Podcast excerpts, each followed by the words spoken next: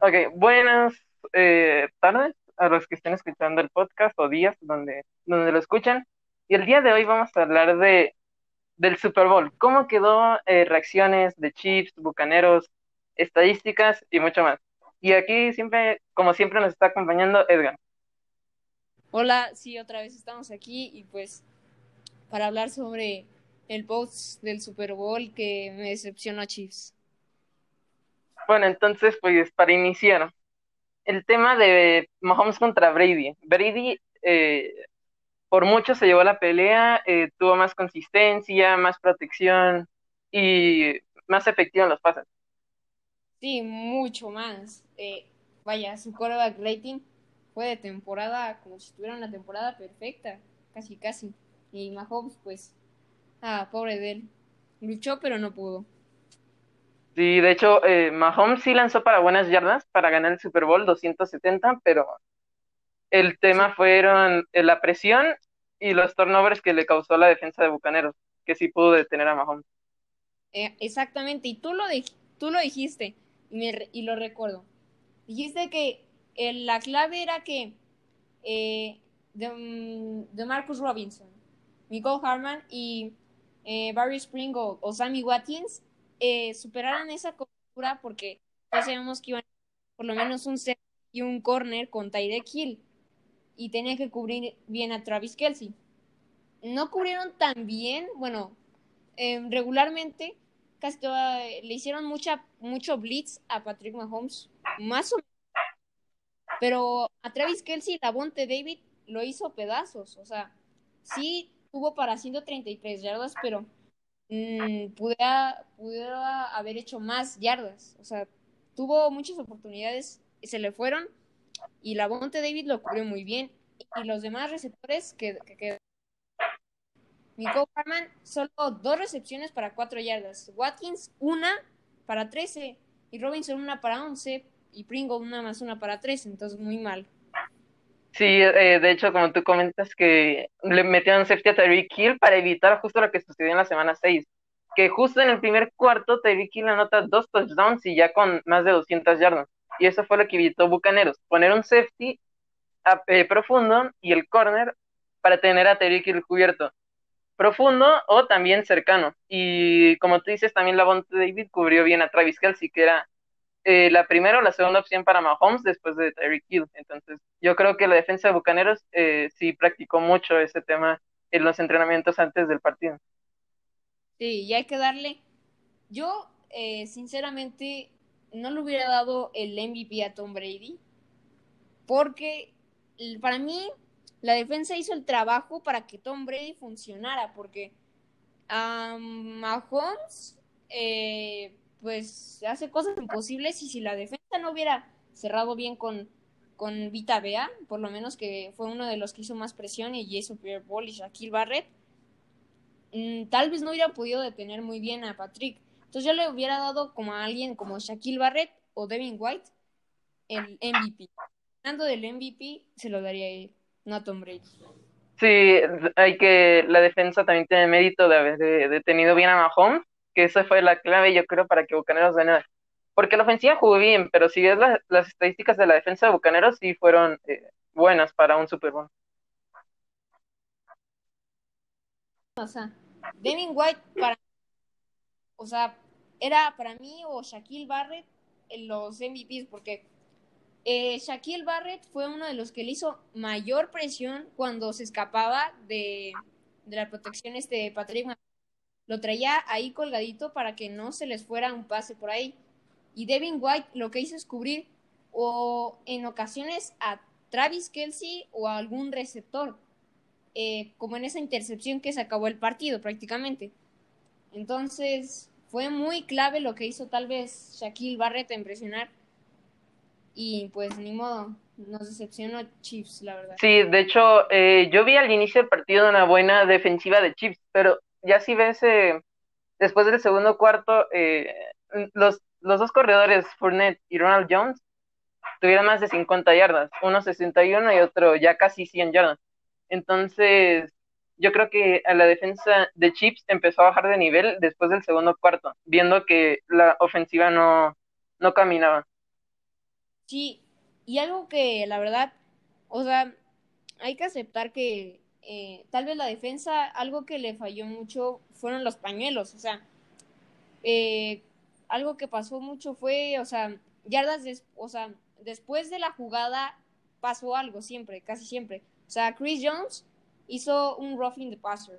Una vez que eso les costó mucho. Freeland hizo como, creo que tres castigos para más de 15 yardas. O sea, ahí es donde dices porque, dicho hasta, había más yardas eh, por pañuelo en la mitad del juego que yardas producidas de la ofensiva. Eso te habla de lo que mm, la defensa de los Kansas City Chiefs no pudo cerrar bien. Sí, yo creo que ese fue un factor importante también los pañuelos, porque si no contamos todos esos pañuelos, tal vez estuviéramos hablando de un mercado diferente, claro. Si Mahomes hubiera jugado igual, tal vez Chiefs hubiera perdido, pero no por tantos puntos. Sí, no, no, no hubiera perdido por tanto. Sí, muy mal, la verdad. Sí, nos decepcionó a mí más. Yo creo que más la defensa porque también la línea ofensiva entendemos, o sea, solo había un titular que estuvo en el Super Bowl del año pasado, entonces Mahomes parecía que estaba sin líneas ofensivas, estaba solo para que lo este, taclearan o lo apresuraran, entonces pues corrió más, yo creo que más de 100 yardas con Patrick Mahomes. Sí, eh, la presión de Bucaneros fue fuerte en ese partido. Otra cosa que quería comentar era eh, Mike Evans y Chris Godwin, eh, pues en el partido, o sea, sí hicieron su jugada. Mike Evans hizo 31 yardas y Chris Godwin 9, pero para ser los receptores número uno, eh, menos de 50 yardas, eh, lo que le falló a la defensa de, de Chiefs, yo creo, fue cubrir a todos los receptores, porque si ves Gronkowski, Fournette tuvieron más yardas que, que Evans y Chris Godwin, que eran los principales receptores del partido. Sí, y lo que pasó, bueno, también mm, decir, yo la verdad que cubrieron bien a Good, pero eh, la verdad Breland tuvo muchos conflictos con Mike Evans. ¿eh? Algunos eh, si no eran pañuelos, pero en esa jugada explosiva, eh, Breland eh, la verdad se veía muy mal. ¿eh? Yo no veía que, no veía que pues reaccionaba bien a la cobertura, o sea, lo rompían luego, luego. Entonces, pues falló mucho Breland para mí y a Godwin lo pudieron mantener, pero como Gronkowski, que fue muy clave, otra vez Gronkowski Brady la hicieron, pues no lo pudieron detener. O sea, tampoco tuvo excelentes números, pero pues hizo los puntos. Eh, sí, otra cosa que, que hay que ver fue el duelo de Matthew contra Brady, porque yo nunca había visto a Brady, según yo, eh, los juegos que le he visto, así enganchándose con alguien para pelear. No sé si tú estás de acuerdo. Sí, también, o sea, lo que pasó con Matthew y todavía le cobran el pañuelo a Matthew. O sea, eso fue una polémica. Sí, porque porque Matthew le responde a Brady y Brady le vuelve a responder a Matthew. Entonces yo creo que los dos hubieran llevado el castigo. Entonces fue polémica. sí, y también hablando de eso, como todos dirían, el que ríe al último ríe mejor. Lo que le pasó a Tyrek Hill con Anthony Wilfield. O sea, eh, eso mismo se lo hizo en la semana 12 y se lo aplicó en el Super Bowl, donde es más importante. Y pues Winfield se llevó, pues, la risa.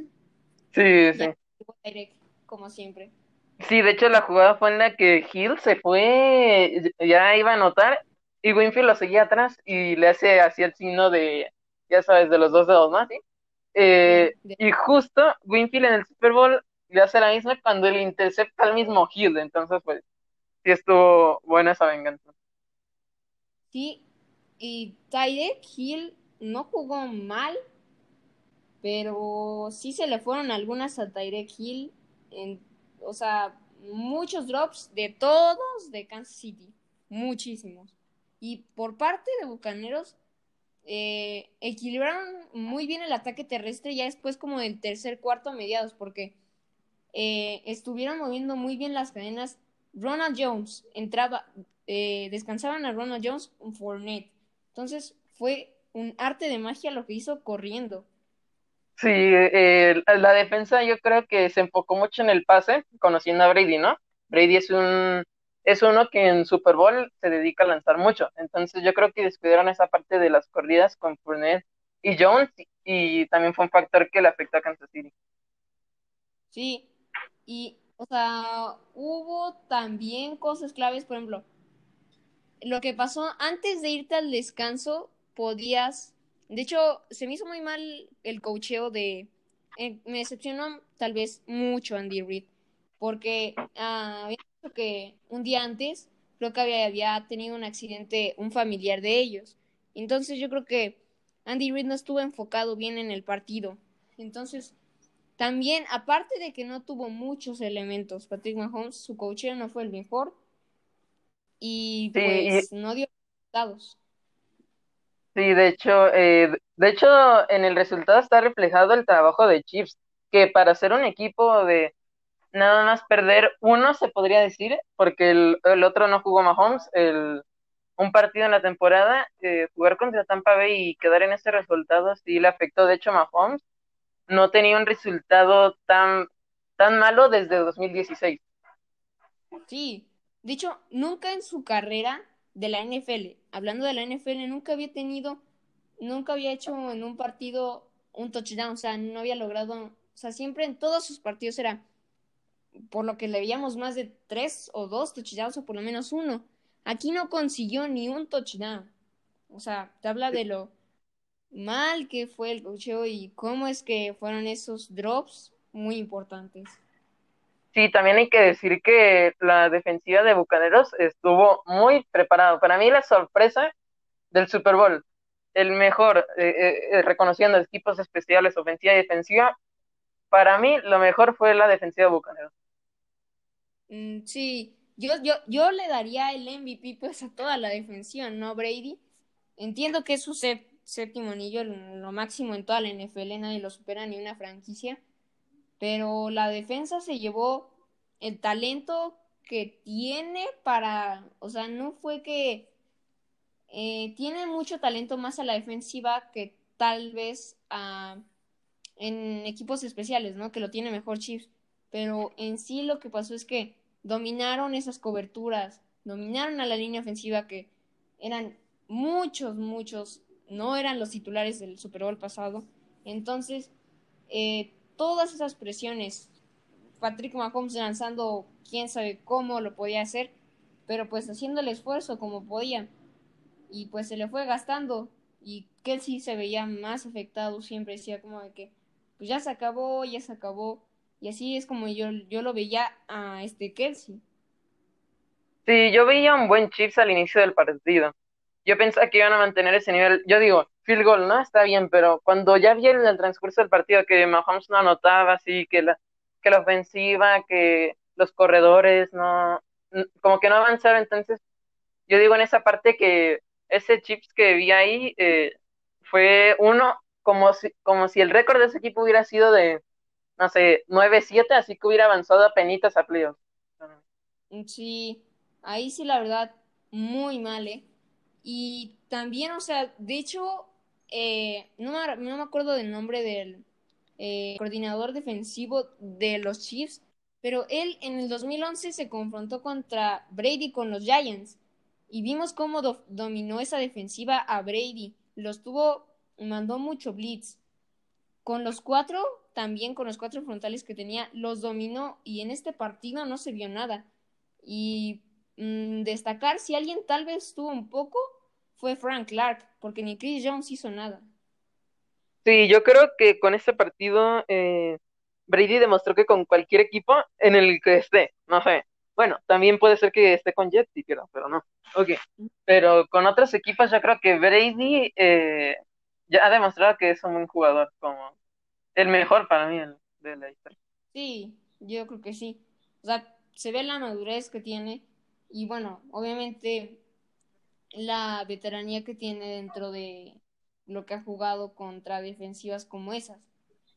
Sí, algo, que también me, me impactó un poco fue en, en la celebración que Brady lanzó Lombardi así por, por, eh, en el barco.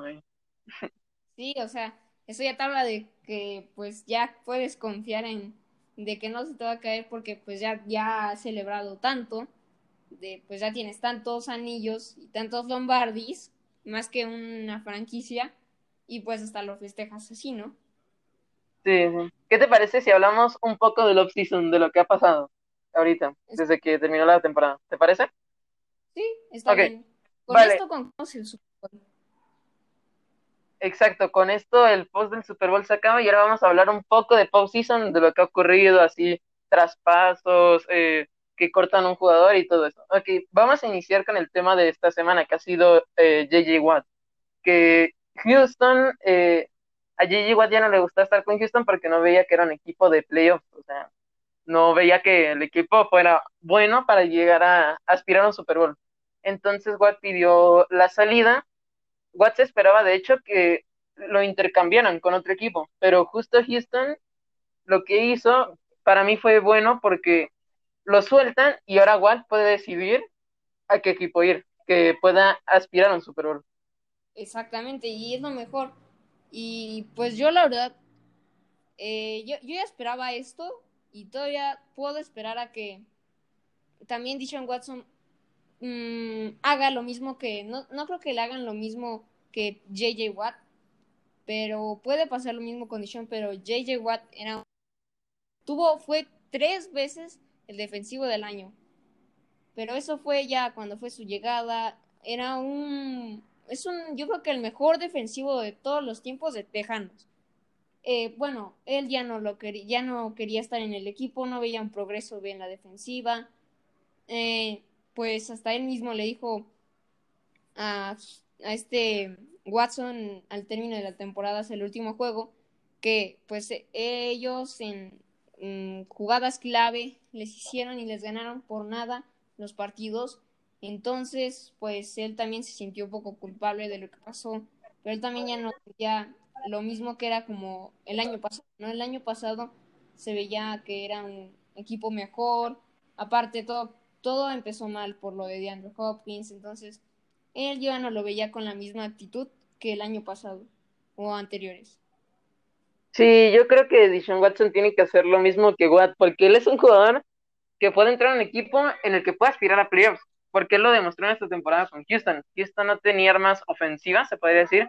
Su corredor era promedio, se podría decir, ni tan bueno ni tan malo. Los receptores, eh, ya, como tú dices, ya no tenían a Hopkins. Brandon Cooks podría ser un eh, receptor eh, haciendo rutas así y todo, pero yo creo que Dishon podría ir a un mejor equipo y yo creo que si al equipo que se va lo considero bueno, yo creo que Dishon podría ser candidato al Super Bowl del siguiente año.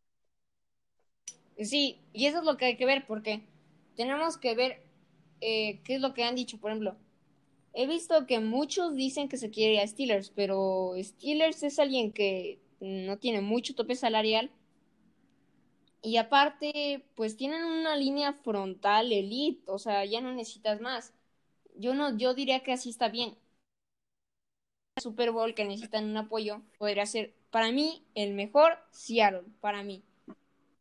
Y el segundo, voy a, voy a poner mi top 3 que sería Seattle, Green Bay y yo creo que también pondría a Titanes. Esos son los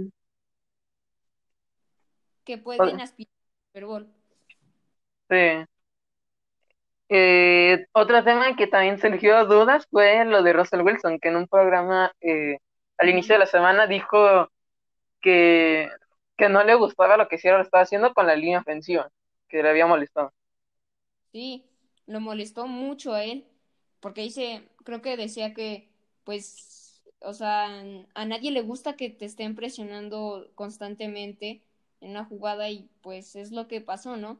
Sabemos que eh, era una buena línea afrontar la de, bueno, es el lead, yo creo que la mejor de toda la, la NFL, la de los Rams, pero eh, también tu línea ofensiva tiene que apoyarte, como lo que pasó a Mahomes, o sea, entonces Russell Wilson siendo un coreback elite muy bueno, que tiene cuerpo de receptores muy bueno, pues sintió esa, pues esa frustración porque no pudo lanzar muy bien, fue, muy incómodo como lanzó el balón, eh, hasta el mismo DK Metcalf lo dijo, no hubo mucha protección. y hasta él se frustró, o sea, todos estaban enojados de mm, tener una temporada invicta, eh, después en, la, en el final de la temporada pues mejoró la defensa y hasta el final para que pues llegaran al comodín y los eliminaran, entonces pues sí hay que también darle crédito a lo que también dice Russell Wilson y lo que hizo, sin embargo pues eh, le falló al último tiempo donde tienes que ser mejor como Tom Brady, lo que, lo que pudo hacer bien en postemporada. Sí, yo creo que eh, de hecho se vio reflejado en el partido, como tú dices, del Wildcard, que contra Rams, eh, Russell estuvo muy presionado, no encontraba Metcalf, a algunas veces, se apoyaba de los receptores o de Carson, y la ofensiva no corría porque eh, Rams tenía Jalen Ramsey, que estaba eh, al tanto de Metcalf. Eh, también Williams, el otro corner que estaba con Lockett, de hecho le interceptaron a Russell, Darrell Williams y, y Aaron Donald con la presión hacia Russell. Entonces yo creo que sí debería mejorar la línea ofensiva para que Russell tenga ese tiempo de ver a quién lanzar el balón, pensar un momento, ver quién está descubierto y pues sí, yo creo que sí es importante tener una línea ofensiva porque lo mismo le pasó a Mahomes en el, en el Super Bowl. Sí, y pues eso es la importancia que te puede dar. O sea, no solo es de que, ah, como algunos dicen, ah, es el coreback, ah, los receptores. O sea, no siempre es darle la mayor importancia al coreback, pero para protegerlo necesitas que tengas buenos lineros ofensivos. O sea, es lo mismo que, pues, le puede, por ejemplo, alguien que es alguien con un talento bien es andar, pero no lo hemos visto bien desarrollado por su tipo de cocheo que tiene ahora, que puede, bueno, es mejor ahora, y su línea ofensiva, o sea, eso lo tienes que destacar. Y pues tienes que tener apoyo, o sea, es un, un deporte en equipo, entonces no, no tienes que culpar a un alguien solo, sino pues el equipo no funcionó. Entonces es lo que tenemos que hablar. Sí, en otro tema, el Pro Day de Trevor Lawrence. Yo lo vi muy bien. Eh, pases largos, pases cortos. Yo creo que como lo vi en ese día en el Pro Day, podría ser un coreback eh, bueno en la liga. Sí, eso sí, y eh, va a ser muy bueno para mí. Y lo bueno es que, vaya, o sea, para lanzar un pase de 65 yardas perfecto en tu primero, es increíble, ¿eh? Y yo creo que sí va a ir un equipo que está en desarrollo, que es Jaguares, pero tienen un tope salarial muy bien, lo pueden rodear de mm, muy buenos líneas ofensivos, uno que otro receptor eh, mejor, y pues lo pueden rodear muy bien, y vaya que tiene talento. Para mí, el mejor prospecto del draft y entre los corebacks, tal vez yo lo pondría arriba de Justin Herbert. Para mí. Sí. Eh, otro crack que hay que ver es Justin Fields. A mí me, a mí me gustó mucho viéndolo en la final de la colegial contra Lawrence. Me gustó mucho ver a, a Fields. Y si Jets lo tiene, yo creo que Jets podría reconstruir muy bien a su equipo con este jugador. Sí, dicho, algo que tiene ventajas es que justamente como Seattle reclutó a, bueno, en esta, en la post, en la de la temporada pasada, pues, a Jamal Adams, pues le dieron una primera ronda equivalente a este año. Entonces van a tener dos primeras rondas este año. Entonces puedes agarrarte a un coreback y a un receptor o a un nuevo corredor. Entonces, o a un gran linebacker o un safety. Eh, cosas así que lo puedes hacer. O sea, puedes tomar a Justin Fields y después, mm, si queda disponible un receptor que sea bueno, tampoco va a ser pues de los mejores porque entre los entre la ronda el pick 1 al pick 10 se van a llevar a llamar Chase y a Devon Smith, los mejores prospectos para irse a un equipo de wide receiver. Entonces, pues puedes armar bien tu equipo con Justin Fields también. Aunque pues no le fue tan bien contra Alabama, pero es que esa defensa de Alabama pues jugó contra LSU contra Clemson y nadie lo derrotó eh, a Alabama. Entonces, eh, vaya que es un equipo muy bueno con un talento increíble, ¿eh? Y también a Mac Jones, ¿eh? Es alguien como un Joe Burrow. Sí. Yo sí, yo sí fuera Jet, yo veo a Jamison Crowder y a Perryman eh, que pueden desarrollarse más, porque algunas, en algunos partidos he visto como sus chispazos, ¿sabes? Así como sus momentos. Pero eh, yo lo que haría si fuera Jet es ir por el corredor, porque dudo mucho de Frank Gore, porque ya, ya está pensando en el retiro, entonces yo me iría por Najee Harris, el corredor de Alabama. Lo he visto muy bien, me parece un tipo Saquon Barkley, no sé, algo así. Eh, y yo creo que a Jets le podría ayudar eh, un, un, buen ataque terrestre y desarrollar a, a Jamison Crowder o a Perryman. Y si no funciona, pues en la segunda ronda eh, buscar un receptor.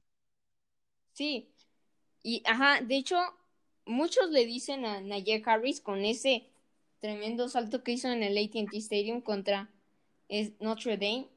Eh, eh, pues fue increíble, ¿no? O sea, es como un Derrick Henry, pero lo que pasa es que yo veo a él como tal vez como combinación en agilidad de Saquon Barkley y esa fuerza en, en, pues en los hombros para poder romper esas tacleadas como Derrick Henry, porque es alguien que ocupa el mismo número que Derrick Henry, pero no es igual que él. Yo veo que él es más rápido como un Saquon Barkley y también que rompe tacleadas como Derrick Henry, entonces eh, él sería alguien muy bueno para cualquier equipo pero especialmente ahorita Jets ya necesita a alguien bien porque pues le ha ido muy mal. Livion Bell no hizo nada, eh, Frank Gore es alguien bueno, pero eh, ya pasó su tiempo con todos sus equipos que ha jugado, el éxito que ha tenido, pero ahora ya no es el mismo.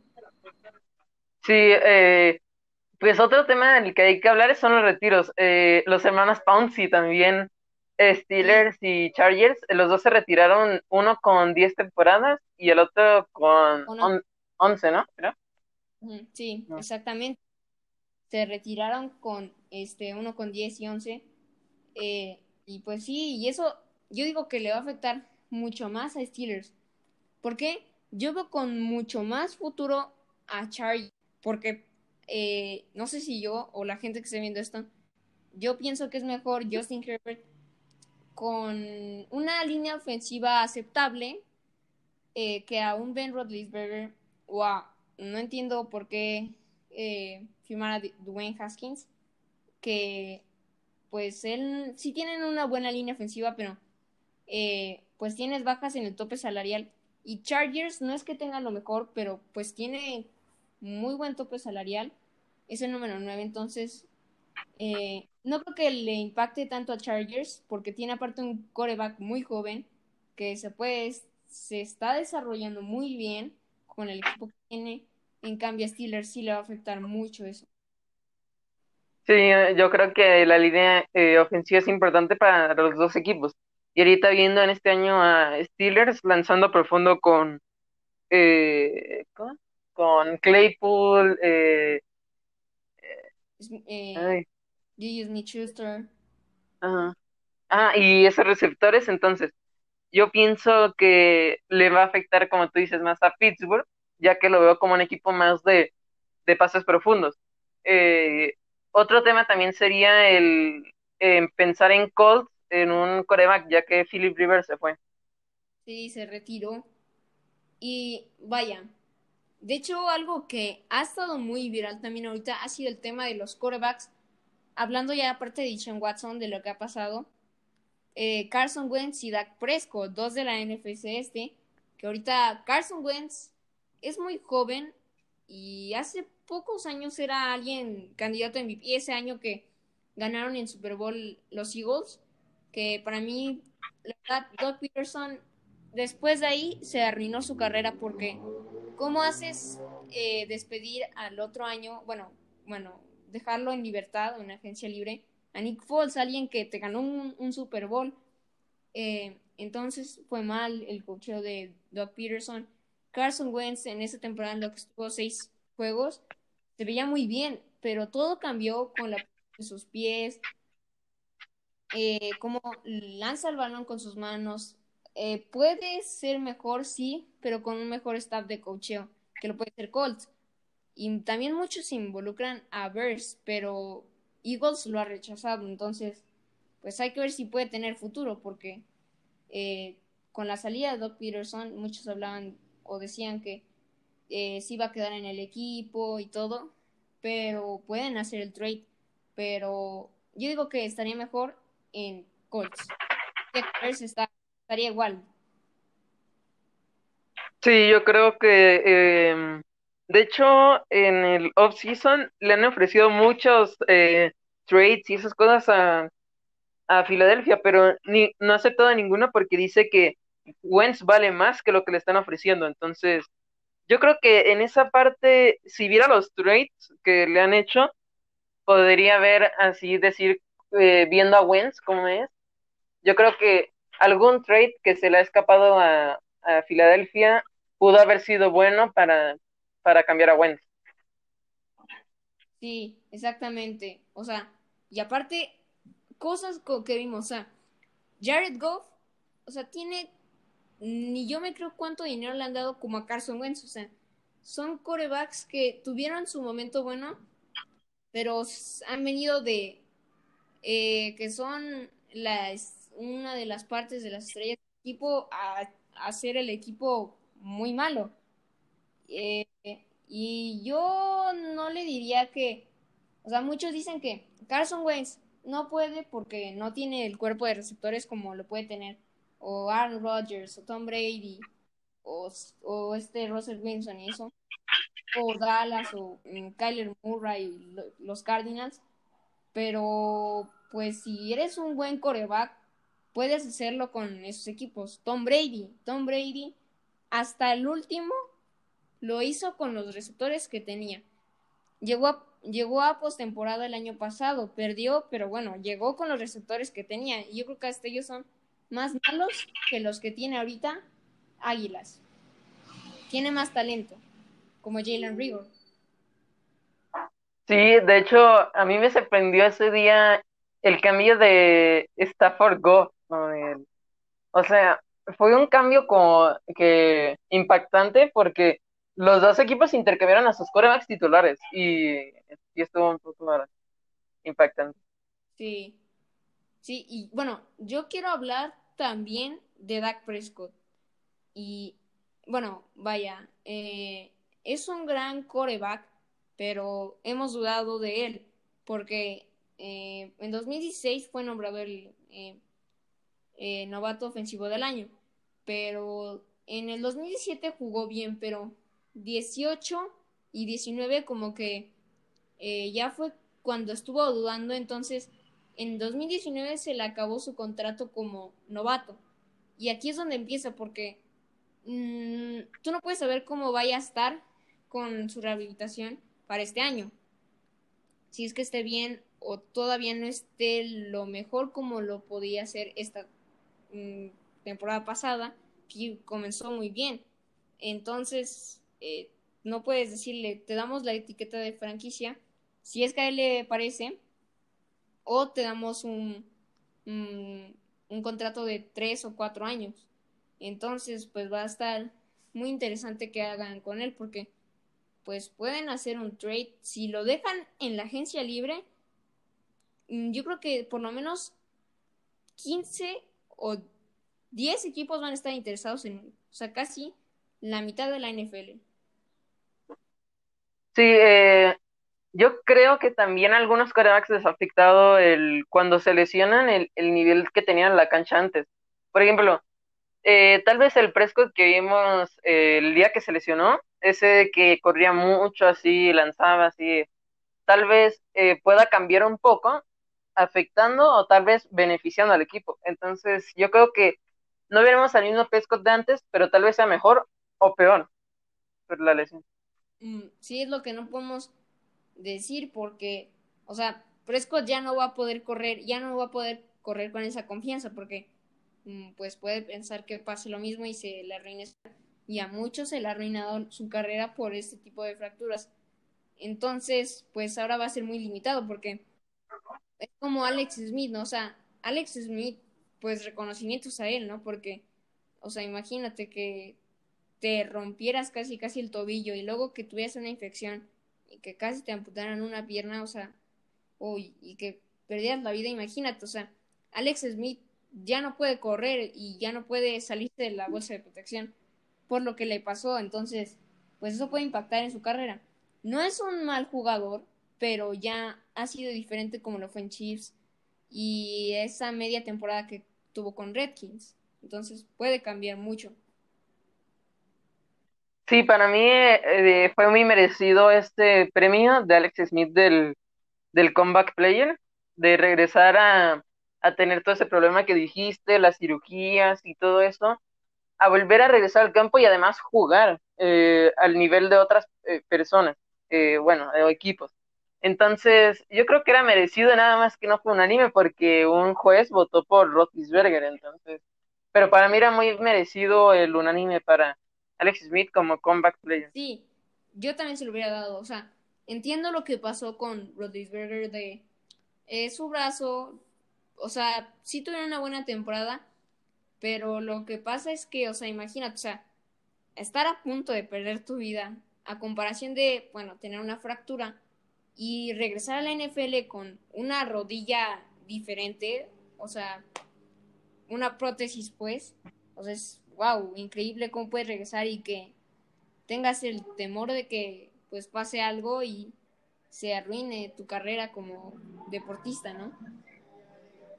Sí, otra cosa de la que hubo mucha polémica fue del defensivo del año, porque muchos decían, TJ Watt, que por qué no, TJ Watt yo vi las estadísticas de TJ Watt y para mí fueron mejor que Aaron Donald. No sé por qué se lo dieron a él si TJ Watt destacó más con Pittsburgh que él con Ram. Sí. Eh, o sea, hay muchos dicen, ah, que es por la posición de lo que se lo dieron. Pero, o sea, a ver, aún así, o sea, TJ Watt tuvo una y media captura más que, eh, que este Aaron Donald. O sea, y aparte, él no jugó un partido, o sea, el último partido.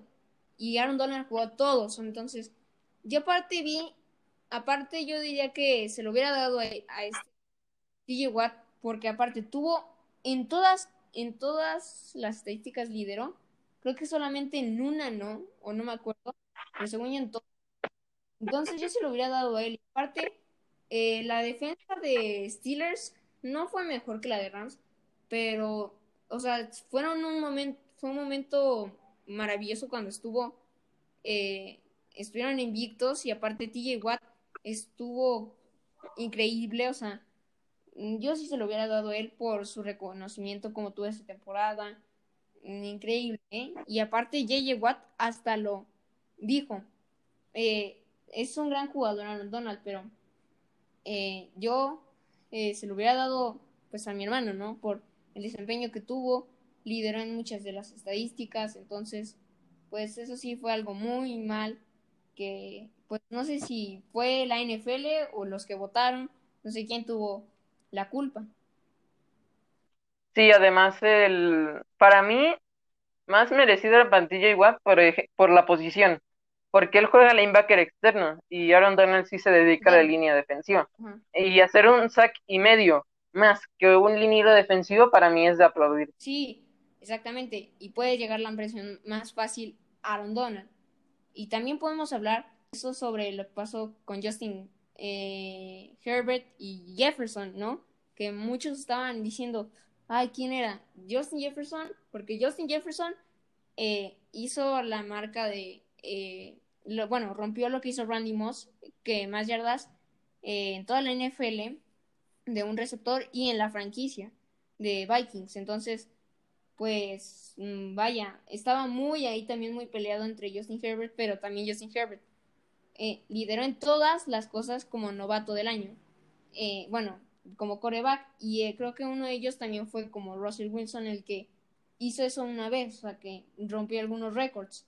Pero yo, sinceramente, sí se lo hubiera dado a Justin Herbert, por cómo es que tuvo pues su temporada siendo novato y aparte entrando en suplencia con alguien. Entonces, muy merecido a Justin Herbert. Sí, de, hecho, eh, yo pensaba, no sé, que por primera vez en la NFL que le iban a dar el premio compartido para ellos dos, no sé, por las estadísticas que tuvieron, que fueron muy similares en su posición. Eh, Justin Jefferson con más yardas, más touchdowns, lo mismo para Herbert. Entonces, yo, si hubiera sido el NFL, por primera vez, por lo merecido, por el esfuerzo que hicieron, le hubiera dado el premio compartido a ellos. Mm, sí. Yo, yo la verdad, antes, como a la mitad de la temporada, yo sí veía bien a Justin Jefferson, pero como que se vieron ahí como que estaban igualito, ¿eh? Entonces sí, pero yo creo que no sé si se lo dieron por en la ciudad que estaban, porque estaban en Los Ángeles, en el estadio, no sé por qué lo por qué pasó. Y también hay que hablar sobre Russell Wilson, el Walter Payton, el segundo más importante de, abajo del el MVP. Sí, eh, para mí él hizo buen trabajo en, en su eh, desempeño fuera del campo, en los hospitales. De hecho, yo lo hacía desde hace años. Estaba nominado al Walter Payton, nada más que no se lo habían reconocido. Yo creo que sí fue merecido eh, el, el, esfuerzo que hizo, donar a hospitales, ayudar a los niños, eh, entretenerlos un rato, hacerlos reír. Eh, para mí fue un buen trabajo de él fuera sí, Muy bien. Y eso es algo muy merecido. O sea, increíble lo que hizo este Russell Wilson. O sea, de hacer que los niños por lo menos tengan un rato feliz o con unos niños que tengan con discapacidad, que sean que se ha visto que hay algunos que tienen discapacidades y que les gusta cómo juega un jugador. Algo así es como lo que puede hacer Russell Wilson con ellos. Eh, estar un rato, hacer que eh, se sientan felices y pues eso es lo que también destacó eh, pues el tipo de jugador que es él afuera del campo y dentro con sus compañeros. Sí, bueno, y para concluir este episodio, que es, es el segundo de, de nosotros, eh, quisiera retomar lo que hablamos hace rato. Eh, primero, eh, hablamos sobre las estadísticas del Super Bowl, cómo le fue a Chiefs, a Bucaneros, corredores, receptores, corebacks, el desempeño de Chiefs, cómo se vio la defensa de Bucaneros. Después empezamos a hablar del off-season, el, los retiros, los trades, eh, el draft también, hablamos un poco del draft de Lawrence, Fields, Harris, eh, Jamar Chase, lo que puede suceder.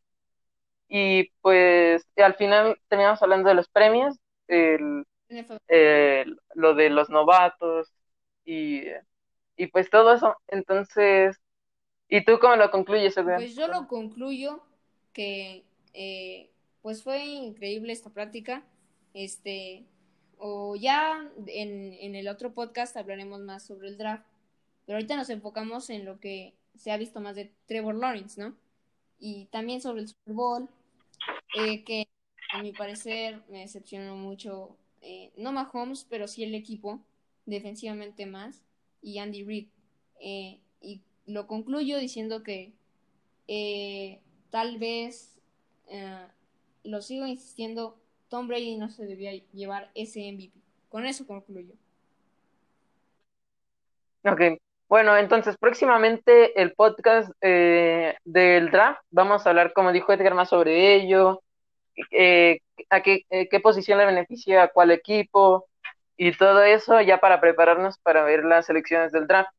Y pues esto ha sido por todo este podcast. me despido y tú también, Edgar. muchas gracias por estar de nuevo en este podcast, eh, el mejor de la NFL. Y pues, gracias por escuchar. Bueno, y, con esto nos despedimos. Adiós y nos vemos la próxima. hasta la próxima.